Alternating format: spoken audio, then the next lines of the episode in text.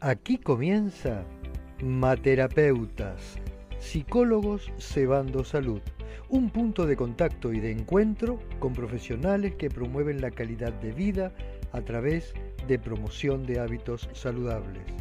Un espacio en el que la salud se comunica. Pongan el agua que aquí llegan sus conductores, la doctora Laura Pomorsky y el licenciado José Mena. Muy buenas tardes a todos. Decía Lau antes de entrar en vivo por diámetro, eh, temazo el de hoy. ¿eh? Programón el de hoy, programón. Hoy tenemos, mirá, la parte de lo que tiene que ver con los minuteros. Ah, sorpresa, sí, tenemos una revelación. Tenemos premio revelación, un programón hoy. Este, impresionante, impresionante. Para un tema que se merece tratarlo eh, con seriedad, eh, pero también, además de la seriedad y el rigor profesional, eh, con la calidez que tratamos de, tratarlo y con la conexión con ustedes que del otro lado nos suman opinión, comentarios y este, mucho de lo que nos enriquece en el programa.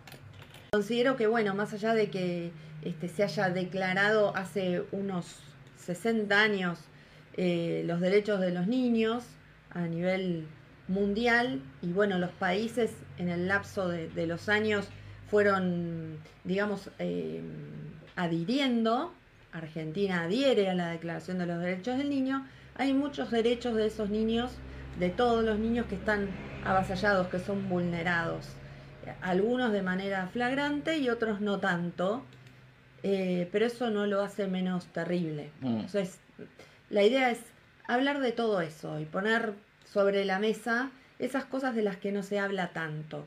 ¿Sí?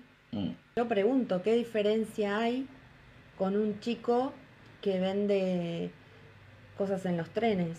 ¿Qué mm. diferencia hay? Por ahí pueden decir, bueno, es mucho más peligroso. La verdad es que no lo sé. ¿Cuántos casos de abuso hemos escuchado que ocurren en, estos ambientes y no es por, a ver, quiero ser cuidadosa, no es por este, estigmatizar el ambiente, no, no pasa por el ambiente artístico, pasa porque, bueno, por ahí estos chicos no están bajo el cuidado de alguien necesariamente, de su mamá, de su papá, todo el tiempo. A veces ha pasado y, lo supimos, fue de dominio público, que se van de gira y están mucho tiempo alejados de su familia, siendo púberes, siendo adolescentes o incluso siendo niños, y que han ocurrido cosas tremendas, que han sido abusados eh, o, violados por compañeros del elenco, o por gente que trabaja. Eh, y creo que eso sucede porque no hubo un adulto cuidando y esos chicos estuvieron expuestos. Y también acá hay que tener cuidado, porque no quiere decir que cuando hay un abuso ese chico no fue cuidado. Pero en este caso se ven expuestos a un mundo de adultos sin que eh, alguien los esté cuidando todo el tiempo. Y es un trabajo. Convengamos en que es un trabajo. Eh, pasan muchas horas para grabar una escena en, en un set de filmación y no tiene la libertad que tiene un chico de irse a jugar, de irse a dormir, de hacer lo que tiene ganas, cuando tiene ganas. Mm. Me parece aberrante, y me hago cargo yo de lo que digo, que un bebé tenga que actuar. Me parece mm. terrible, terrible. Ver a un bebé llorando en una escena me parece terrible. ¿Qué está haciendo la mamá de ese bebé? ¿Cómo soporta que su bebé esté llorando? Y no salir corriendo y agarrarlo. No lo entiendo, no lo entiendo. Y para un bebito estar llorando pues lo está pasando muy mal. Y un bebé no tiene herramientas para arreglárselas. Necesita a su mamá, a su mamá que lo consuele, a un adulto, al adulto que, es confiable para él. parece terrible, me parece terrible. Y no sé qué tanta diferencia, si, si vamos a eso, qué tanta diferencia hay con un nene que está vendiendo en los trenes. No sé, díganme. Mm. A lo mejor lo que se puede hacer en ese caso, si le gusta mucho, es que vaya a algún taller de teatro, que eh, en, lugares donde haya cuidado por la infancia. a los seis años es un niño. Y un mm. niño tiene que tener vida de niño. Eh, Alfredo decía también eh, recién, si nos acordamos de Shirley Temple, que era, que era así, era Está en el corto, en el corto pusimos un tramo de risitos de oro. Cómo bailaba, cómo se movía, realmente era, era llamativo para la edad. Cuatro años tenía Shirley Temple cuando empezó a actuar. Está trabajando, una niña de cuatro años.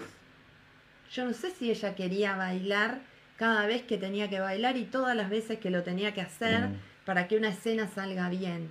En cierto punto los niños, eh, por más que los tengamos como díscolos, eh, desobedientes, traviesos, son muy obedientes. Ellos saben muy bien que su vida depende de los adultos que los cuidan.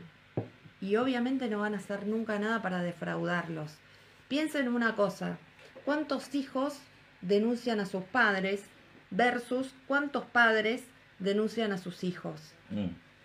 Un hijo tiene una lealtad a toda prueba para con sus padres. Entonces van a hacer lo que le digan si ven que mamá, papá se ponen contentos cuando yo hago esto, lo van a hacer y se la van a bancar. Y hasta se van a convencer de que les gusta.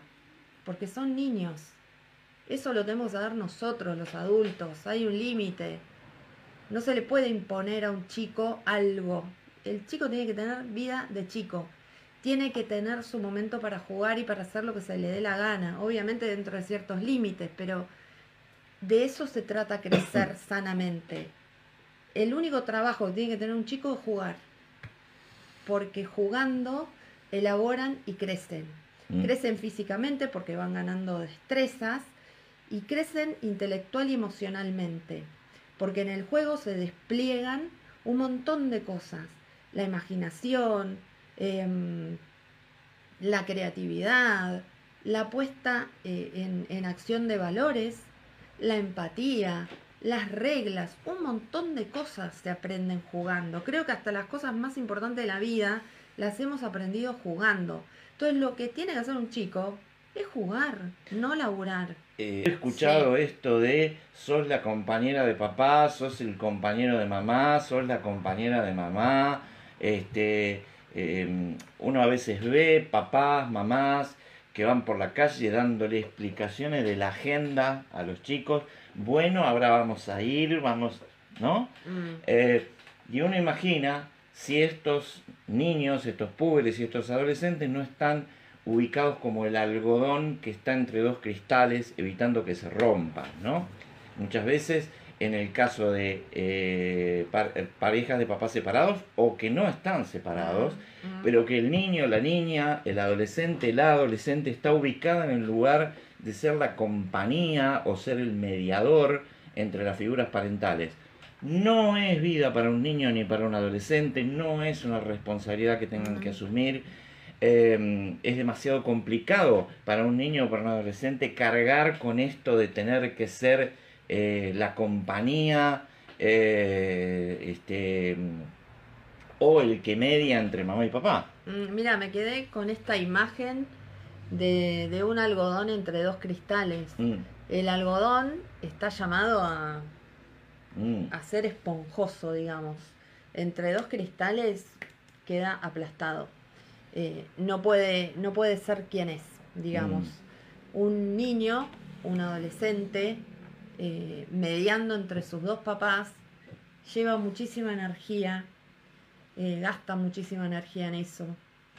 Em, y no es raro que termine por ahí deprimiéndose, que termine no haciendo las cosas buenas que podría hacer para su vida y para su futuro.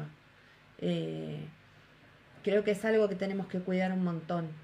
Digo, por eso decía hace un ratito, ahí hay cosas que hacen los adultos que son flagrantes, que son detestables, asquerosas, repugnantes, inconcebibles. Eh, y hay otras que se hacen más sin querer, sin darse cuenta, eh, pero hacen daño. Por ahí no, no arruinan la vida de un chico como, como estas otras cosas, lo que hablaba el profesor Barda hace un ratito. Eh, la, la, trata de niños realmente es es algo mm. inconcebible, inconcebible, yo no, no, lo puedo ni pensar, me, me, causa un horror tremendo. Em, el maltrato físico, el abuso sexual, es, es, tremendo, es tremendo. Realmente ahí, ahí no, no podemos decir que no nos damos cuenta. Por ahí entre mamá y papá, estos manejos donde los adultos no pueden hacerse mm. cargo de los problemas que mm. tienen, a veces puede ser que no se den cuenta, pero en, ese caso eh, un chico siempre da señales de que algo no anda bien. Eh, un chico chiquito se puede portar muy mal, que ese es el mejor de los casos, o se puede enfermar físicamente. Mm. Un chico mm. que se enferma mucho a repetición, por ahí hay que prestar atención. Siempre hay que descartar algo físico, obviamente. Cuando no hay una, una razón física, algo está pasando. Algo está pasando. Que, que ese chico está como intentando mostrar. Porque tengamos en cuenta que un niño no tiene la capacidad intelectual que tiene un adulto eh, para abstraer, para pensar y para decodificar un montón de emociones. No, no puede. Muchas veces, y más cuando los nenes mm. son chiquitos, lo viven como un aumento de tensión, como mm. y hacen lo que mm. pueden, por hacer lío. Y, y, está bien, ahí están diciendo, me está pasando algo que no puedo contener adentro mío, mamá, papá, avivate, por favor, entendelo, decime qué me pasa, ayúdame. O no hagas más lo que estás haciendo que me hace daño. Eh, como pueden. Entonces los adultos tenemos que estar atentos a eso. Cuando un chico se porta mal, molesta, hace ruido, hace como, hace ruido en el sentido de, ah, basta, algo está pasando. Algo está pasando. Algo está pasando que tenemos que ver. Y en el caso de los púberes y los adolescentes, como decía Sol, es lo mismo. También el púber y el adolescente va a hacer ese ruido y se va a portar mal y está dando señales por ahí de que está colocado en un lugar en el que no tiene que estar. Mm. Eh, un nene, una nena de 10, 11 años para arriba, eh, no tiene que ser el compañero o la compañera de papá o de mamá. Obviamente. Ni el confidente, ni el, confidente, ni el, mensajero. Mm, mm compartir cosas con papá y con mamá, desde luego, es genial. Todos tenemos recuerdos de esa etapa en nuestra vida de haber compartido cosas. Aprendiendo, aprendiendo, eh, recibiendo. pero no mediando, este, mm. ni siendo esto del algodón entre dos cristales. Entonces decimos, ese trabajo no existe más, no se mandan más a los niños a trabajar, lo cual está bien, pero uno sigue viendo y niños en la calle mm. eh, que ahora no es que están haciendo un trabajo, por ahí algunos venden algo, pero también hay muchos que están mendigando eh, y que lo están haciendo mm. para adultos que andan a veces por ahí cerca. Mm. Eh, todo un tema de debate. Él lo que dice es, a mí no me ayudó a madurar más, no, este, sí aprendí muchas cosas de la vida, pero también reconozco que la calle no era lo que es ahora. Claro por ahí digo, en todo lo que vos contás, hay como de, eh, fondo una formación, mm. ¿no? Vos vas mm. adquiriendo eh, una, un oficio. Mm. De, pronto en el colegio secundario también la formación hace, te, te conduce a que vos después te, te puedas formar profesionalmente. Entonces es como que estamos dentro de ese ámbito de formación, el, el aprendiz, ¿no? Eh, con cierto resguardo. Mm. a lo mejor. Mm. Eh, otra cosa es el utilizar al niño para tener ingresos. Mm. Sí. sí. hay, hay situaciones que ya son... Sí. Muchísimo, pero muchísimo más delicadas, ¿no? Muchísimo. Sí, donde, bueno, qué sé yo, se alquilan chicos para que otro vaya a pedir a la calle. Es, es, tremendo. Y todos sabemos de esas situaciones, a todos nos han llegado noticias de eso este, y sabemos que sucede, ¿no?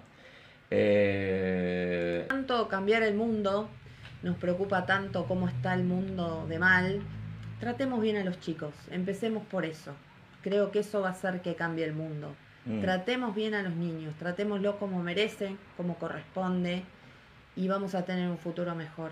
Un abrazo grande, grande, el gusto de que estén del otro lado. Nos vemos, chau, chau. Esto fue Materapeutas, psicólogos cebando salud.